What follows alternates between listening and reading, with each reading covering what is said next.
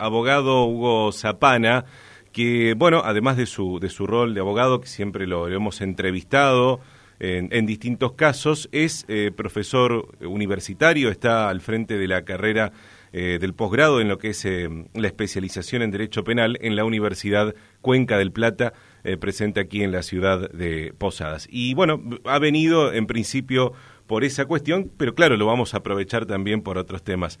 ¿Cómo le va, Hugo? Buen día, buen domingo. Buenos días, Gustavo. Un gusto estar con ustedes. Me decía recién fuera de aire que eh, esta es la única especialización en Derecho Penal que hay en la provincia de Misiones. Exactamente. Eh, es la única carrera de posgrado que cuenta con aval de la CONEAU, que es la Comisión Nacional de Evaluación y Acreditación de Universidades, y del Ministerio de Educación, por lo que al cabo de 24 meses de cursado de esta verdadera carrera de posgrado, el especializando, porque así se llama el, estudiante, por así Sí, exactamente. Eh, luego de rendir los exámenes, se egresa con un título de validez nacional e internacional por el convenio de Montevideo de especialista universitario en Derecho Penal. Esto abarca no solo derecho procesal penal, sino derecho penal y derecho penal constitucional. Eh, hoy me comentaba también, este, a modo de ejemplo, el, doctor Zapana, que es como los médicos en este caso. Un médico se recibe, después tiene que hacer una especialización. El abogado, si quisiera recibirse, ya puede hacer, puede ser de abogado penalista. Eh, ahora una cosa es hacer de abogado penalista y otra cosa es ser, ¿no? E-, exactamente.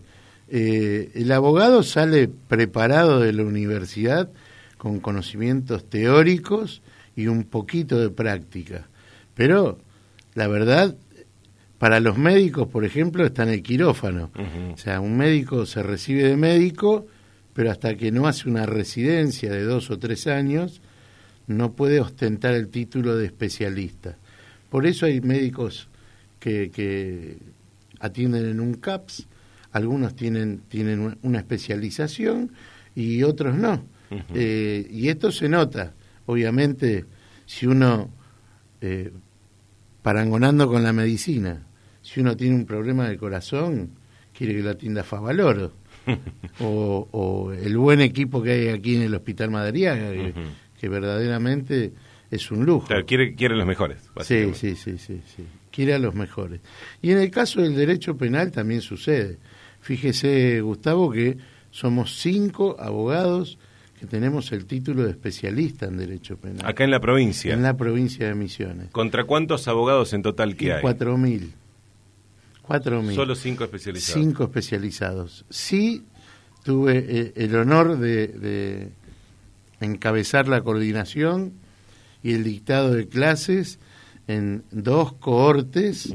Eh, una está a punto de recibir ya el título, eh, y la siguiente corte, que acaba de finalizar hace unos meses, ya está en condiciones de rendir el examen final, así que para el año que viene vamos a tener aproximadamente unos 50 o 55 nuevos especialistas en derecho penal. No van a ser un montón. ¿Mayormente son abogados recién recibidos los estudiantes o hay de todas las edades? bueno, muy buena su pregunta. Le comento, nosotros hemos tenido en la primer cohorte que se dictó acá en Posadas, que finalizó en el 2018, eh, tres jueces, eh, un juez de tribunal oral, un fiscal de tribunal oral, un, eh, un fiscal de instrucción, abogados con 20 o 30 años en la matrícula, o sea, personas con entre 50 y 60 años de edad. Ya, cerca de la jubilación. sí, pero como en el caso de los abogados, ¿tienen una edad también para jubilarse como en el resto de los...? No, no, no. ¿Pueden seguir trabajando? No, no. Hay un, hay un episodio anecdótico que ocurrió con el doctor Fait ocupando la más alta magistratura, o sea, en la Corte Suprema de Justicia de la Nación, que eh, la Constitución de 1994 estableció un límite de edad de 75 años, al cabo de los cuales tiene que rendir un nuevo examen y ser propuesto nuevamente por el Poder Ejecutivo ante el Senado, en el caso de un ministro de la Corte. Y el resto de los jueces seguir el mismo procedimiento como en el caso de la provincia, pasar por la Cámara de Representantes. Sin embargo, el doctor Fait, sentado en el sillón de la Corte Suprema y profesor eximio de Derecho Constitucional, articuló un planteo de inconstitucionalidad y nulidad contra esa reforma, por cuanto él era juez desde 1984. Anterior. En, consecuencia, no le podían aplicar de 10 años para atrás eh, y se quedó. La, la, Corte, o sea, él no votó, por supuesto, la Corte dijo que era inconstitucional y nula esa reforma por cuanto en el Pacto de Olivos, ¿se acuerda del Pacto de Olivos? Y en el núcleo de coincidencias básicas, esa, esa modificación no había sido autorizada. O sea que no había nada que se refiera a la edad de los jueces. Luego, con el correr del tiempo, o sea, convengamos que el doctor Fait se quedó hasta el primer día del mandato del actual presidente. Claro, claro. Hay una cuestión también ahí sí, también, política. También, exacto. Bueno, luego la doctora Elena Hayton de Nolasco, ya llegada a la edad de los 75, también articuló un mecanismo asegurador de su derecho constitucional, al igual que el doctor Fait. Y la Corte también votó a favor de la doctora Hayton de Nolasco. Y al poco tiempo, un gran magistrado, pero no de la Corte, sino de la Cámara Federal de Apelaciones de Mar del Plata, que fue profesor mío, el doctor Leopoldo Schifrin, una persona respetadísima, llegó a los 74 y dijo, bueno, voy a intentar un tiempito antes, porque estaban perfectos, o sea, no, no tenía ningún tipo de, de problema de, de salud. De salud ni, sin embargo, la Corte le dijo que no. A él le dijo que no. A él le dijo que no. O sea que hoy hay un límite con el último voto doctrina de la Corte de 75 años. Eh, en realidad los jueces son vitalicios en sus cargos mientras dure su buen desempeño. Y el buen desempeño únicamente puede ser contrarrestado por medio de un jurado de enjuiciamiento o el mecanismo constitucional que cada provincia tiene en sus cartas magnas. Jury, jurado de enjuiciamiento, Exacto. Impeachment, como... En, otros lugares. Exacto. Eh, volviendo al tema de la jornada de especialización en Derecho Penal, eh, vienen también disertantes, vienen profesores de, reconocida trayectoria, ¿no? Bien, bien, sí, sí, sí, correcto. Por ejemplo, este fin de semana que dimos inicio informalmente a la carrera, ya, ya dimos tres clases como de promoción para que la gente se acerque y vea la calidad de los contenidos y de los disertantes. Trajimos al doctor, doctor, doctor y honoris causa Marcelo Sancinetti, que hoy es el número uno en América del derecho penal. Trajimos al, doctor eh, Daniel Domínguez Enaín, que es un catedrático de Corrientes, que viene a tomar concursos para juez, fiscal aquí a la provincia y anda por toda la Argentina. Eh, una calidad docente y humana excepcional. Hemos traído al doctor Nelson Pessoa, también otra eminencia. Eh, el doctor Pessoa ayer se fue de aquí, tuvo viernes y sábado, y le puedo asegurar, Gustavo, que los alumnos primero me preguntaban, eh, profe, ¿qué puedo leer antes para entender al doctor Pessoa?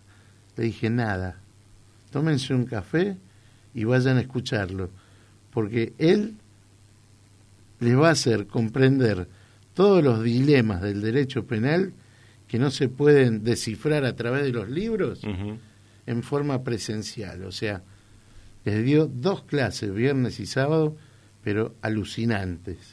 De hecho, eh, tengo un grupo con mis alumnos. los elogios al profesor Pessoa no tienen nombre. Bueno, y dado el, éxito que está teniendo esta promoción de la carrera, decidimos extender la, la, incorporación de nuevos alumnos hasta el fin de semana del 18 y 19 de octubre. Ah, está bien. En el que... Dos semanas más. Sí, en el que nos va a honrar nuevamente con su presencia el doctor, doctor, doctor. ¿Por qué tres veces doctor? Porque tiene tres doctorados. Ah. y aparte eh, honoris causa.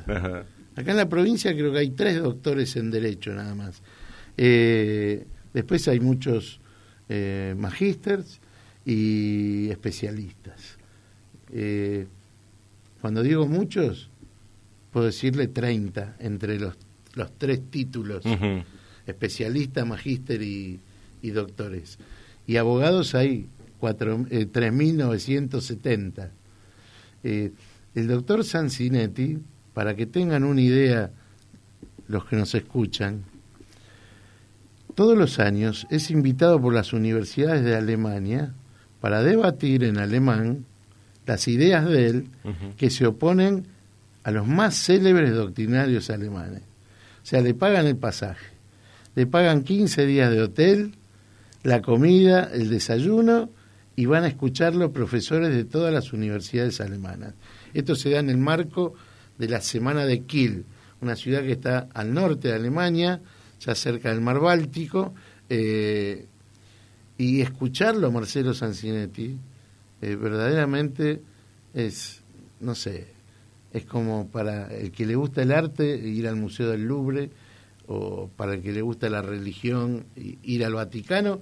Bueno, a ese nivel está el doctor Marcelo Sancinetti, que es una persona re sencilla, que, que sale con los alumnos a tomar un agua mineral, comparte el recreo, come chipas, está aprendiendo a cantar misionerita, pues ya es la cuarta vez que lo traemos. Eh, ¿Dónde se escriben los interesados, este Hugo? Sí, los interesados se pueden inscribir en la Universidad de la Cuenca del Plata, en, la calle Barrufaldi, o sea, la, siguiente paralela a Mitre, dirigiéndonos por Uruguay hacia la Rotonda, o sea, pasamos la ex terminal. Claro. Y en la primera esquina estaba Rufaldi. A la vuelta del paseo de la terminal. Exacto, a la vuelta del paseo de la terminal. Y ahí a mitad de cuadra, entre Uruguay y Francisco de Aro, Barrufaldi 2364, entre las 8 y las 20, eh, en admisión e ingresos. Luego, ni siquiera es necesario, por el momento, para inscribirse, cumplir ningún recaudo de tipo administrativo. La matrícula sí eh, hay que pagar. Hay que pagar, son 3.100 pesos, y después las cuotas, que son 24 cuotas, que generalmente viene mucha gente que tiene descuento. Por ejemplo, los empleados judiciales afiliados a la Unión de Empleados Judiciales de la Nación, tanto nacionales como provinciales. Veo que la provincia se ha sumado un sector importante. Eh, exalumnos y egresados de la cuenca, eh, eh abogados que tengan algún tipo de vinculación con el Consejo Deliberante. Eh, hay, hay varios descuentos del 20 y 25% que verdaderamente hacen que la cuota quede a un valor económico. Piensen que no se necesita viajar, porque para capacitarse, o sea, eh, en mi época para, para capacitarme me tenía que ir a Buenos Aires, Rosario, España o otro lugar no había, hoy lo tenemos acá, con una biblioteca importantísima que desde el momento en que se inscribe, el especializando, tiene libre acceso no solo a la, biblioteca en, libro papel, tenemos todas las obras de Roxin, de Belzel, de Zaffaroni, de Sancinetti, eh, sino mucho material virtual porque tenemos eh, un abono que paga la universidad con distintos servicios de bibliotecas digitales y buscadores jurídicos. Eh, los horarios de clase son cada 15 días, los viernes de 16 a 21 horas y los sábados de 8 a 13 horas. Hay un examen intermedio, que es la resolución de, de un par de casos, se les da tutoría para que hagan los casos, el examen es domiciliario, lo traen en copia papel, se evalúa y seguimos adelante. Y finalmente, un trabajo integrador que va a ser evaluado por un tribunal examinador compuesto por tres catedráticos de la universidad o contratados por la universidad que van a emitir el dictamen final con su nota. Eh, y después el título y a festejar. Exacto.